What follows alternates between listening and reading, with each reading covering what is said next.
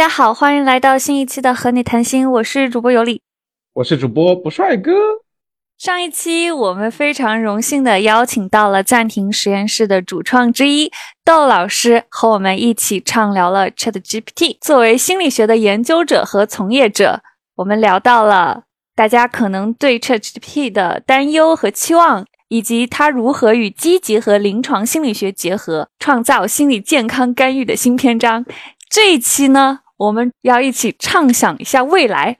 会一起讨论 ChatGPT 如何影响甚至变革我们的心理、人格、思考和社交方式，以及它对社会公正和发展所可能产生的深远影响。让我们再次欢迎窦老师。Hello，大家好，我是暂停实验室的主创窦泽南，很开心继续跟大家聊这个 GPT。欢迎窦老师，欢迎窦老师做客我们节目。我相信大家非常关心的一个问题就是，既然 ChatGPT 现在能力这么强，能够帮助我们解决这么多的问题，那我们人类所非常与众不同、非常珍贵的批判性思维和深度思考能力，究竟会受其多大程度的影响？我自己觉得，它真的会会不会削弱我们的这种深度思考能力？就或者批判性思考能力，现在很简单的事情，如果我需要去改一个人的文章，或者我需要对一个人文章提意见，以前我绞尽脑汁读好几遍，发现这当中有一些我不太喜欢的地方，这时候我可能会提意见。但现在这一切都非常简单，我直接让 ChatGPT 跟我说，你给我找个茬，跟我说这有什么漏洞，他就找完了。所以这个时候对我自己来讲，我好像没有在训练我的这个批判性思维能力，我唯一训练的就是我。复制粘贴的能力，我现在这个非常熟，Ctrl C Ctrl V 这个非常熟。我只要复制粘贴它的东西，稍微稍微加工一点点，这个时候我就已经已经完成了这种批判性思考的任务。那这个过程如果现在就我就只是用了一两天就还好。我在想，如果他我用这东西用了好几年的话，感觉是不是真的会退化呀？周老师看呢？我觉得人类其实非常了不起的一个能力。啊，就我们说批判性思维能力也好，其实就有点像我们上一期谈到的一个关键词，我不知道大家有没有注意到，就是那个自我反思。我会觉得这个是人类不管是批判性思维还是深度的思考，它的一个核心的一个基础，就是我们会去思考自己哪里做错了，当然我们会因此感到很痛苦，对吧？我们会有抑郁症。啊，可能会会焦虑，也是因为这样的一些天赋造成的啊。那么对于一个大语言模型来讲，我觉得它可能目前还不具备这样的一个就是对自我的这种深刻的态度和能力啊。那可能我们人类是更擅长去做这样一部分工作的啊，就去痛苦的处理这样的一些事情。人类的能力未来很重要的一点，我不知道你们有没有听说过一个模型叫。半人马模型没有，这个是这个是来自一个很著名的，算是一个科幻的，呃，或者说未来学家吧，啊，就是凯文·凯利。他其实在十几年前他就提到了这件事情，说未来当 AI 出现之后，啊，人类啊的能力会怎么去发展？然后他提出来的一个模型叫半人马模型。半人我们都都好理解了，就我们还是还是人类嘛。但人马的那部分呢，其实它指的是我们跟机器啊有这样的一个组合，就是可能还是我们的思想啊在驾驭着这个机器，但是我们的身体的很多部分已经融入到了这个 AI 之中，或者说我们做事情的很多过程已经融入到了这个 AI 之中啊，所以说我们就会成为这样的一匹半人马啊。那么从这个角度上来讲，可能。我们更多的这种能力啊，不管是批判性思考的能力，还是解决问题的能力，还是深度的去思考的能力，就是这个技能点会点在如何驾驭这个人马上，就如何让我们更协调的用四条腿去走路啊。我们现在有两条腿，但是当机器加进来之后，我们变成一个四条腿的人类了。那么可能我们的这种思考就演变成了如何用四条腿去走路，如何更好的去。用这种四条腿去解决问题，就是人类肯定会一直去思考的，因为我们思考的起点是我们自己的需求和愿望啊。我有很多愿望，我想要更健康，我想要更长寿，我想要更富有，对吧？这是我们的起点啊！因为有了这些愿望，我们会通过思考去解决问题。那么，即使 AI 出现了，也不意味着这些问题就被彻底的解决了。那我人类总是想要更长寿的，我现在能活一百岁，但是我还是想活一百五十岁，那怎么办呢？呃，那我就是更好的驾驭好 AI 的这台机器。然后去朝着那个一百五十岁的目标更往前前进一步啊，这个是我觉得是人类独有的或者说优势的地方。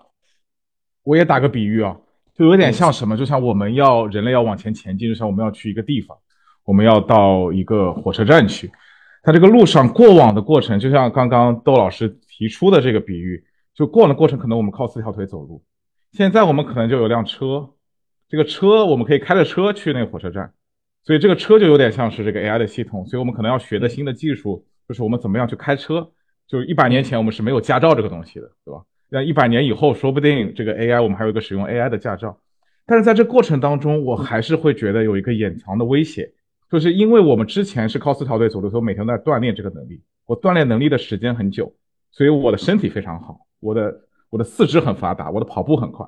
现在有了这个车以外，以后。我虽然我还是要去那个地方去火车站，我虽然有些情况下，比如我的车不在身边，比如我车被偷了，我还是会走路。但是相对来讲，我运用我我两条腿或者四条腿走路的这个过程已经要少很多。大部分时间我会用开车。那会不会？而且后果就是，当如果用这个比喻来看的话，我们当代人类我们的身体素质可能是没有在原始人阶段大家都在像猩猩一样跑来跑去那个时候。身体素质这么好的，身体素质是在下降，这有很多研究证据来表明的。那会不会，如果我们没有办法像锻炼身体一样，那我们没有办法锻炼我们的批判性思维和深度思维能力？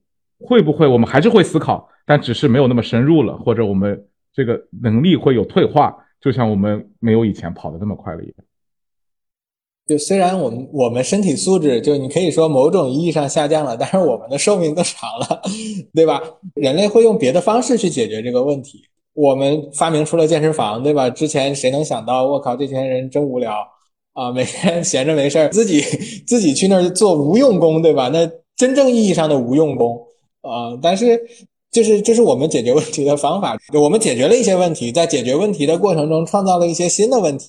但是我们又会想办法去解决这些新的问题。你会发现，哦，人一直在想办法解决问题，并不是说我们有了这个东西，我就可以不用思考了，或者就就可以停下来不动了。我觉得这也许是人类的一个本能，就是我们在这个世界上就是不断的去解决问题。就是这一点上，我从来不怀疑人类的适应性，因为人类从结果上来推是已知的这个星球上 最有适应性的这样的一个动物，对吧？从千百万年来，我们经历了各种各样的环境。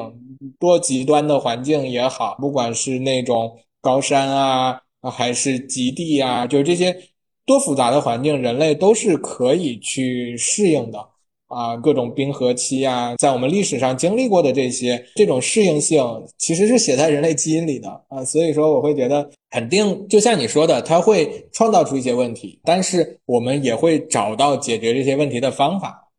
有有时候我在想，有这种担心，但是我现在可能还不太确定这个方法是什么。是，有时候我在想，就比如说和冰河期这种适应性不同的地方，是那些是一些我们没有办法控制的东西，是外界的因素，我们在我们在适应这个环境。但是现在这个新问题是说，我们自己创造了一个新的东西，然后我们自己要适应它，因为我们这个东西本身它可能有一些我们当初设计时候设想和我们设想不完全一致的地方，所以我们要去适应它。那我就在想，我们人类为什么就这么乐于创造呢？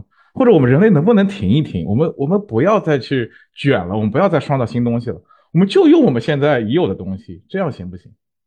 是不是人类给自己挖了一个坑？而且人类不断的在给自己挖坑。当我们没有坑的时候，我们就主动的去挖了一个坑，这样我们就有一种获得感，说我这过程就是在填坑，我在解决问题。但首先这个问题哪里来？就是人创造出来的。所以我们是不是就是一个难以停歇的这种生物？去想要去创造自己的价值，在这个过程中，我们一直在进步啊，这个是是我能看到的一点，所以我就会很确信，就不管就是你看到的，也许我们创造了很多问题，但是我们在解决这些问题的过程中，我们的社会是在往前发展的。我觉得只要是保持着这个状态，就就就很好，就是人类就这样跌跌撞撞的前行，跟小孩学走路是一样的。而且我想补充的是。我感觉，呃，科技的发展，它的本身好的初衷都是为了提升我们的生活质量。从马斯洛需求层次理论来说，科技的一步步发展都是在帮助我们为了人类实现更高层次的追求而去创造的。比如说，现在可能会更少的需要考虑到基础的生存的这种需要，但是更多的是自我发展、爱与尊重的这样的需要。所以我就觉得，目前来说，它的好处可能是会远远的大过一些所谓的隐患。但是我们同时要对这个保持非常理性的、审慎的态度。但是我我的问题是，它包括给听众的问题是。说，我觉得，我觉得好处是远远被高估了，嗯，就它基本上没有什么好处。我的问题是说，当我们说它给人类带来了发展，满足了需求的时候，什么叫发展？怎么来定义发展？以及如果是需求的话，这个需求是真的那么需要的吗？还是这个需求也是被创造出来的产物？这些问题，我我自己说实话，我是没有答案的。但我自己会觉得，就取决于我们到底要的是什么。我们人类可能一直在思考这个终极命题。但是我们现在很多时候，我们需要去所谓发展，我们需要去进步，这个过程本身可能就是有一个大前提，那个大前提本身不一定存在，就是说我们一定要发展，一定要进步，而不是我们要比如说快乐的生活，对，这好像这什么是快乐？就这些所有这些定义，并没有那么单一的答案和单一维度的答案，所以我自己是非常非常怀疑这个新工具的产生到底是给我们挖坑了，还是给我们填坑。但我想补充一个，就是说，可能我们现在目前看到的更多的是身边人的一些使用，但是世界上还有很多弱势群体。呃，我今天还在果壳上看到说，有一个新的软件叫做 Be My Eyes，成为我的眼睛。这个软件，它就是可以利用现在 GPT 四的这个读图能力，帮助视障患者。它可以不用让别人。因为之前视障者他看不见的话，他可能需要旁边的人或者其他的人告诉他身边有些什么东西。但是现在有了这样的技术的话，就可以不需要其他人的帮助。这种前提下，让一个 AI 一个机器人告诉你你身边是什么样的状况。所以我觉得这个对于老年人啊或者其他一些弱势群体生活质量上绝对会有质的提高。我现在的梦想就是等我老了，有机器人来给我养老。我们可以一起养老，你不需要机器人，我我们可以一起打麻将养老。对，其实是这样的，不管是从一些弱势的群体的角度，还是从人类的发展的角度上，就是在我们人类这个群体里面，始终有一部分人是需要被看护的啊，需要被照顾的，这个是很自然的，因为我们作为一个有社会属性的动物，我们不会抛下任何一个成员，对吧？那么当他开始变得弱势，或者当他的能力啊出现了下降，不管是认知的能力还是体能出现了下降，那么他去解决一些问题的时候，他去处理自己的生活的时候，就会变得更加困难。但是机器人是有可能弥补这部分能力的啊，那么弥补这部分能力就意味着只要他自己还有意愿，他就仍然可以有尊严的去生活。我觉得这一点是非常棒的，就是一个可以想象带给我们好处的部分。完全同意。所以如果这部分科技只是被局限在它只能用在这些场景，帮助弱势群体，我觉得那它就是一个非常完好的工具，但它不应该被推广到生活的方方面面上去。欢迎我们听众朋友们留下你们的观点，而且回应到你刚刚提到，就是我们现在可能啊，这个深度思考的能力会因为有 ChatGPT 这样的机器存在而降低。我觉得这个是完全完全有可能的。但是同时的话，你像我们现在还是会有运动员，他们的身体机能。可能并不比原始时期的那些同胞们差，对吧？所以很有可能的一个发展就是会往精细化发展，就是有一群人他会在大脑方面得到非常非常强度非常大的锻炼，但是有一部分人可能在这方面的需求少一点，或者他能得到这样锻炼的机会就少一点，可能在这方面以后分化会越来越大吧。这样的，嗯，对我也不知道这样是好还是不好。呃，这让我联想到之前看到的一个动画片，叫《爱死亡机器人》，其中一集就是有一群外星生物，他们其实就是只有一个母体是有智慧的，然后其他的所有的它的子民都是在机械性的运作，就像蜂群一样，完成自己的使命就好了。只要有一个蜂后这样的存在，他是有智慧的，他能掌控一切就够了。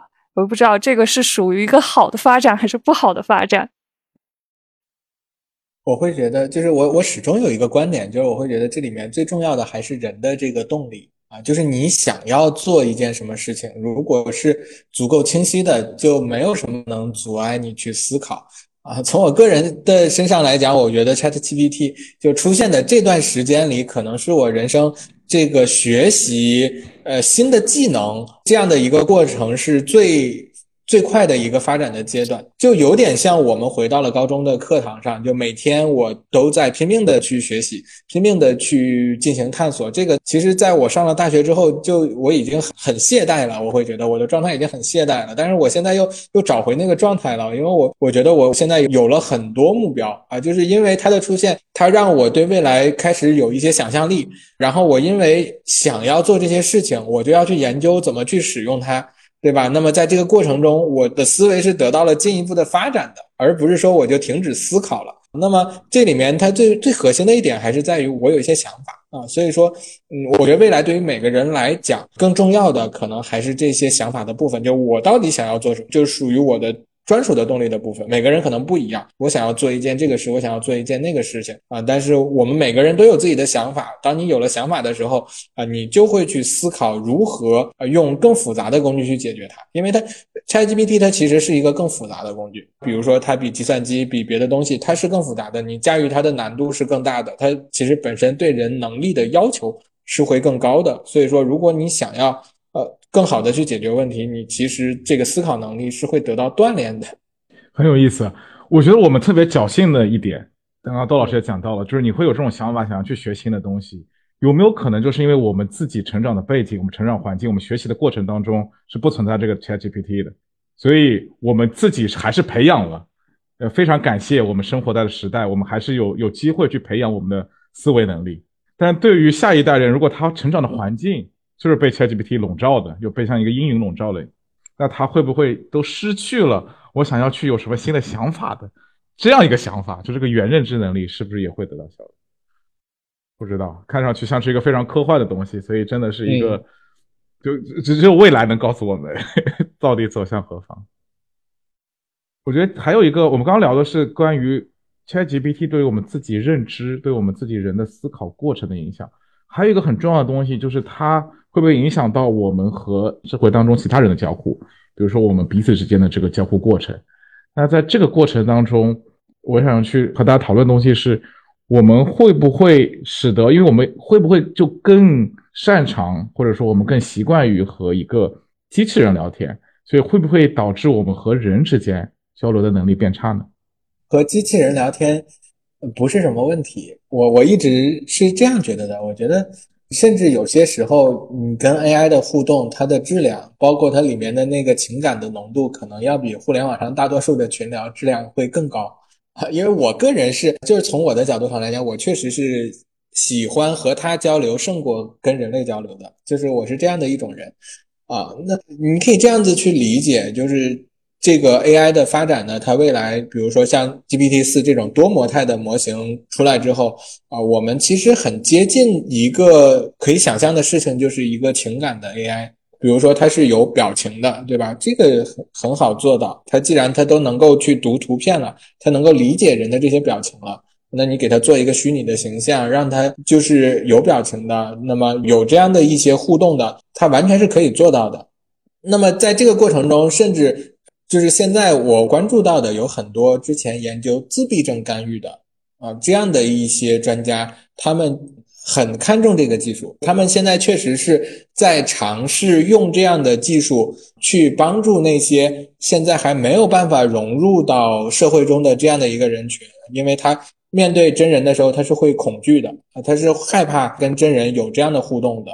但是它它可以用机器人去训练它这种情感方面的东西作为一个过渡啊，然后也许啊在这样的一个培养下，能够让他们对于人类的这种情感的理解更加丰富，甚至能够融入人类的社会，这都是完全可以想象的。但是这里面可能就是取决于我们自己要有方法啊，我们要知道怎么去实现这一点。当然不是跟 AI 去瞎聊，它可能是我们会有一些思路啊，去通过 AI 为人类，我喜欢说的一个词就是赋能嘛，为我们自己赋能，就是任何方面的能力，比如说情感方面的能力，它也是可以帮助我们去提升的。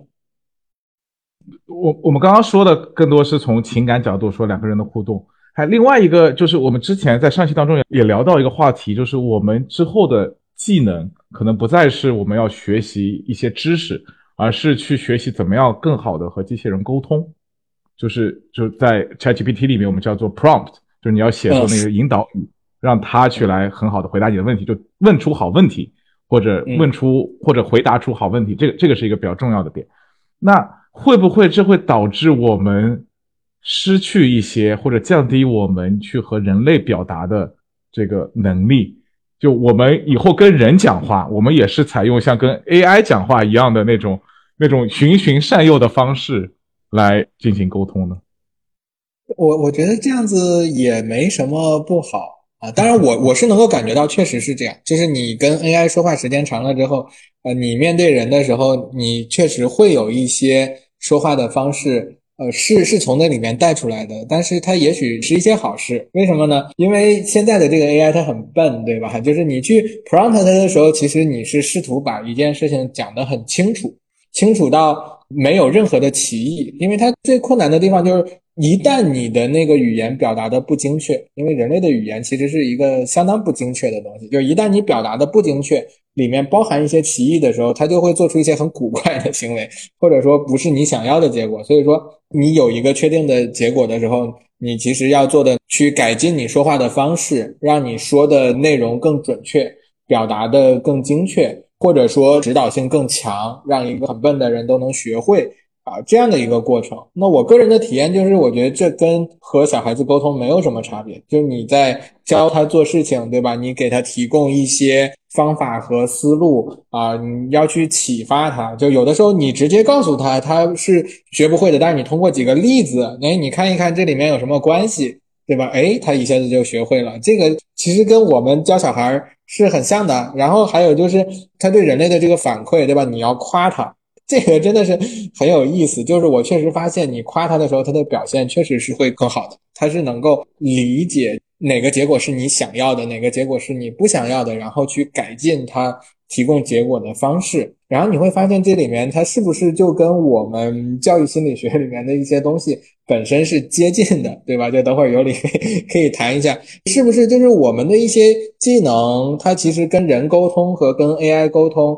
它本身可能是通用的东西。那我们现在，比如说我要教 AI 做一些事情的时候，跟我去教一个孩子做一些事情，那种耐心，对吧？就是你要没有耐心的话，你用它你会觉得很烦的，你会觉得这个 AI 笨死了，它根本不理解我在说什么。但是你要有耐心的多讲一点，多给他举一些例子，那他是能够提升他的表现的。你也能够从这个表现的提升中获得成就感。哎呀，我又教会了他。做一件什么事情？就比如说那个 GPT 刚出来的时候，它中文是很烂的，然后尤其是写那个古诗啊，你让他写一首五言绝句，他根本不懂五言绝句是什么。那么我就尝试在四千个那个记忆力范围内教会了他写五言绝句。当然，他学会很快就忘了，但是你会觉得这个过程是很有成就感的啊。这听上去好可怕，这非常像是养育小孩的过程。虽然我没有小孩，当然。但是这个有一个很重要的区别，就是他虽然笨，但他是听话的，就是人类小孩，他是不听话的。所以这也是可能有意思的地方，就因为他会有这种不可预测性，所以反而让我们更上瘾。你是说人类小孩吗？还是对？嗯，对。人类小孩，因为他有不可预测性，他有时候会哭会闹。ChatGPT 他不会跟我哭啊，他不会跟我闹，他说我罢工不干了，这好像暂时还没有发生。那个妞妞病，他是会跟你撒娇的。我上次让他帮我写代码，然后他给我提了一堆建议。他说我只能负责给你提供一些思路，我不能帮你写代码。然后我就尝试想要怎么说能够让他愿意接受帮我执行这个任务。后来他就不跟我玩了，他就关闭了对话。真的吗？是的，是这样的。所以你更爱他了。也没有，但是我觉得确实确实很有意思这个东西。啊，当然它可能是系统的一个设定，就微软就是这样教它的，就你只是一个搜索引擎，你只能提供信息，你不能帮人完成别的任务，它可能会有这样一个设定嗯，所以你你刚刚讲到一点很有意思，就是它可能会改变我们聊天或者说我们沟通的方式。从长远的角度来讲，甚至会不会对我们的文化会有影响？比如说我们中国人讲话是比较有时候会有些隐藏的含义，就不是那么直接。我其实想说你。今天长得很难看，但我可能用一种非常委婉的方式说你好帅。但因为我们跟这个机器人沟通是非常直接的，会不会使得我们就习得了更加直接的沟通方式？长时间来看，甚至改变了我们自己的文化。我们可能不再像以前那样讲话都囫囵吞枣，表达不同的意思。就是这个取决于这个机器人是在哪个文化下训练出来的。啊，就如果我们都去用 ChatGPT 的话，那有可能。但是，你比如说，我们直接用中国的语料去训练一个机器人，那我觉得它有有可能就是带着文化的这些属性。是，而且觉得这样子讲轱辘话。可是这不是很棒吗？其实就是我们这种文化里面依赖很强，然后模糊性很强的语言，就是感觉别人更捉摸不透啊，我们就会有优势了呀。琢磨不透是一个好事情啊，对吧？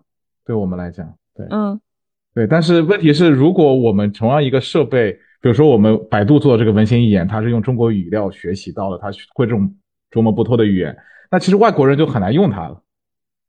那这个时候外国人就非常，对，就像有个密码一样，像笼罩了一层雾霾一样，你就不知道到底表达啥含义了。哎，我这这样一说很好奇哎。很好奇，如果这真的是可能的话，那外国人他们是不是通过这个方式可以习得我们的文化？因为他学习的这个语料，它其实是基于文化的情境来最后设计出来的。所以，我们其实这个我感觉也是我们之后会谈到的一个话题，就是所谓的这种霸权。因为它的语料的学习的途径，它材料是源于西方文化的，所以我们好像不可避免的在用 ChatGPT 的时候，我们学习的就是一种西方文化的沟通方式。我们得到的材料很多也是西方文化下得到的材料，所以这个时候很多可能就和我们我们本地的文化是有差别的，就等于是一种文化侵入、文化霸权的另外一种体现。你们觉得是吗？我觉得会是的。嗯，从从原理上讲也是这样，因为它。确实是一个英文大脑，你能够感觉到，就虽然他中文说的很好，但是他可能对中国的文化 一无所知，这个跟他训练的方式是有关系的。所以说你在使用这个模型的时候，你可能不自觉的就带入到这种西方的文化体系下去思考问题，用他的这个思路去思考、去理解问题，这个是完全有可能的。有什么办法能够让我们？避免或者说我们减小这种文化侵入所带来的影响，除了完全把它禁掉以外，当把它禁掉，当然就是我们开发自己系统是一个办法。但如果我们不可避免的要用到 ChatGPT 的话，也没有不可避免。那如果我们还是想用它的话，有什么办法能够让我们提高这个警觉性，不被这种所所谓和平演变是吧？不被它和平演变？那就用中国的语料去训练它嘛。就是我们找优质的素优质的语料，当然就可能我们之前没有做过这些积累，但是就从原理上来讲，那它能用英文语料训练出来一个英文大脑，我们肯定也能用中文语料训练一个中文大脑。只不过我们现在找不到那么多语料，那我们可能就需要从比如说从更高的层面上去做一些积累，啊，做一些积累的工作。说到这个话题，有个非常类似话题，就是 ChatGPT 的使用或者这种大型语言模型会怎么样影响到。之前受到，比如说整个社会所排挤的那群人，或者说就是因为社会不平等所造成相对来讲社会地位更低的那群人，在这个过程当中，可能之前大家不是很容易去上大学，所以没有办法获取到很好的知识。但 ChatGPT 提供了一个方式，一个让知识变得前所未有的容易获取。你们觉得从这个角度来讲，它会降低社会的不平等吗？就至少在知识的储量方面的不平等，那我我也可以想到一个反过来的，就反向的一个论点，就是至少我们知道怎么样和 ChatGPT 沟通的这些人，可能反而是需要有很强的知识储备，才能够知道一怎么沟通，第二看到沟通的结果以后，我们知道他说的是对的还是不对的，所以它好像对于我们的知识储备有更强的要求，所以它反而不会消减不平等，而增强不平等。你们觉得，你们你们对这个事情是怎么来看的？我想先提一点，我感觉这个获取的途径，这个就已经分化了。像 ChatGPT 四，它就要收费了。是的，我就是高贵的 VIP 用户。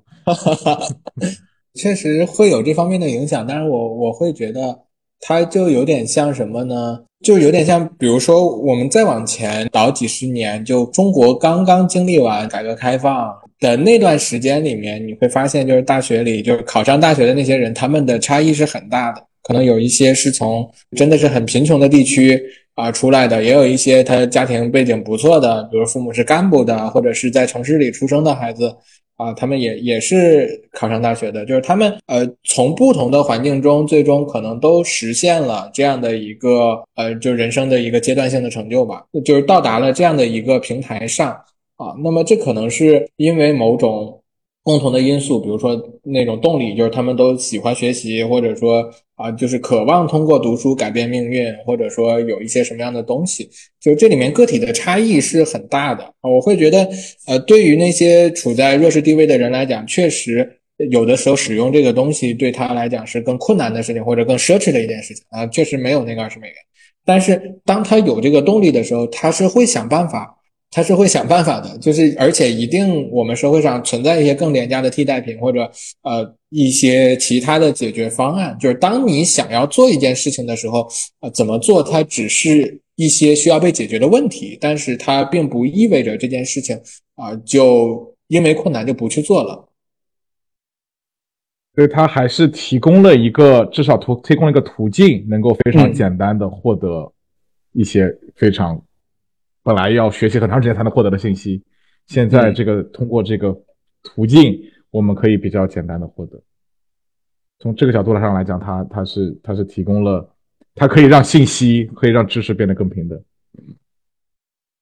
但是我很好奇，窦老师，你对人格发展这方面会不会有什么这样子的预测？因为我们都知道，知识的获取只是我们生活的一部分。我们更多的还是要实现自己的人生追求，这个可能就是在获取了，比如说你这个领域该有的知识之外，还有更多的一些软性的东西存在，比如说你有一个健全的人格。然后这方面的话，您会觉得 ChatGPT 或者说这些技术会有什么样的影响吗？我会觉得它最大的影响就是它让这些东西变得更重要了。就还是回到我们上期讲到有一个。人才评估的三个要素，对吧？一部分是他的能力啊，以及对于自己能力的这种信念，就是效能感的部分啊。然后第二个呢是他的动力，第三个是他的这种方法。那么方法里面可能就包含了一些个性的特点啊，我愿意怎么样去做这件事情啊，这里面是方法，但。但现在 ChatGPT 它起到的一个效果就是，它把能力这一方面给抹平了。就是当你想具备某项能力的时候，你是可以通过使用这些工具快速的获得这些能力的，对吧？这一点我们大家应该都都会已经比较认同了啊。那么，所以更重要的就是我的动力来自于哪啊？我想要做一件什么事情？我为什么想要做它？以及我怎么去行动？我行动的方式是什么？那么。根据我的方式，我可能有哪些具体的这种方法论，对吧？就我们每个人做事情其实是有自己的一套方法论的。就我做事情的方法跟你做事情的方法可能很不一样，但我们最终都能取得好的结果啊！我觉得这个就是因为很多问题它本身就是一个就没有固定答案的问题，而是一个去组合优化的问题啊！所以说我们都有可能取得好的结果。啊，那么这里面更重要的就是我们基于对自己的了解，去找到适合自己的问题，用自己的方法去解决它。啊，所以人格的这部分会变得更加重要，这是我的一个看法。是不是会让我们重新定义，比如说意义感、幸福感是什么？之前可能我们很多人的定义都是把它觉得成就是很重要的东西，但是因为这个 ChatGPT 出现，所以你比如说考取博士。就显得没有那么有意义了，对吧？因为其他就算不是博士，他学习通过 ChatGPT 很快就能够掌握和博士差不多层次的这个水平。所以在这个过程当中，是不是我们会把意义变成一些更加和心理健康相关的东西？就是我获得幸福是我人生快乐，是我人生最大的意义。另外一点就是因为它提高了效率嘛，ChatGPT 很大程度上提高了效率，是不是导致我们接下来会有很多时间用来不要用在工作上了？本来要五个小时做完的，我现在 ChatGPT 一用，一个小时做完了，更多时间我就那那我要干嘛呢？我得找个事情做，所以我就去寻找快乐。我比如说跟人聊天，或者我去徒步，我去打球。所以是不是因为这两个因素加在一起，会使得接下来我们会更加重视我们个体的向内看，就重视我们的心理健康？重视我们的快乐呢？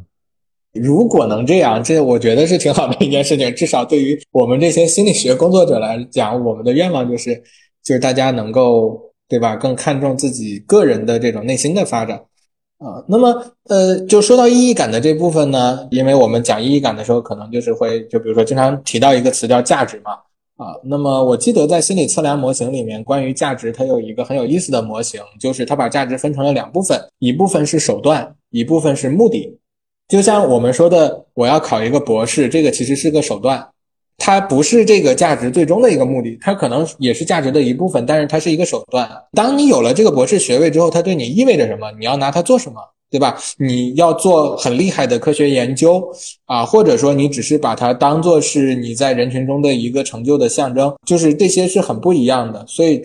获得博士只是一个手段，那我真正的目的可能就是我就是想发现新的这种科学研究的乐趣，对吧？那么其实当你找到这个目的的时候，手段是有很多的。我哪怕我没有获得博士学位，我仍然可以去做科学研究。我哪怕就是一个民科，对吧？啊，或者说像像日本天皇那样啊，我是一个就我自带基金进组的这样的一个人，那我就可以不管那些。就是那一套东西啊，我就自己去做我喜欢的研究啊，这个也是完全可行的。达到这一点呢，它可能更取决于我们对于自己内心这种价值的澄清，就是我的目的是什么。就很多时候我们会被这些手段给限制住了。我看到的就是啊，我要挣钱，我要买房子，对吧？我要我要读博士，我要干什么啊？就我们做一件事情的时候，我们把它当做是目的，但其实它只是一个。到达我们目的的一个手段啊，那我们可能更需要澄清的是啊，我真正渴望当这些我全都有了，当我有了博士学位，当我有了很多钱，当我有了很多时间，那我还是要活在这个世界上，那我的目的是什么？这一点就变得至关重要了，让我们能看到彼岸。我们现在很多人看到的不是彼岸，你现在想要获得什么？我想获得就是成就，我就是想要获得博士学位。为什么？因为我想获得博士学位，所以就好像就没有一个，就就绕回来，就就像刚刚多少说的。把手段当做目的，特别是对于金钱的追求，根深蒂固在我们很多人的心中。呃，你想要挣钱，为啥想要挣钱？我想要买房，为啥想要买房？就你如果不断问下去的话，最后发现还是在这个物质的基础的世界当中，我们在不断的游走。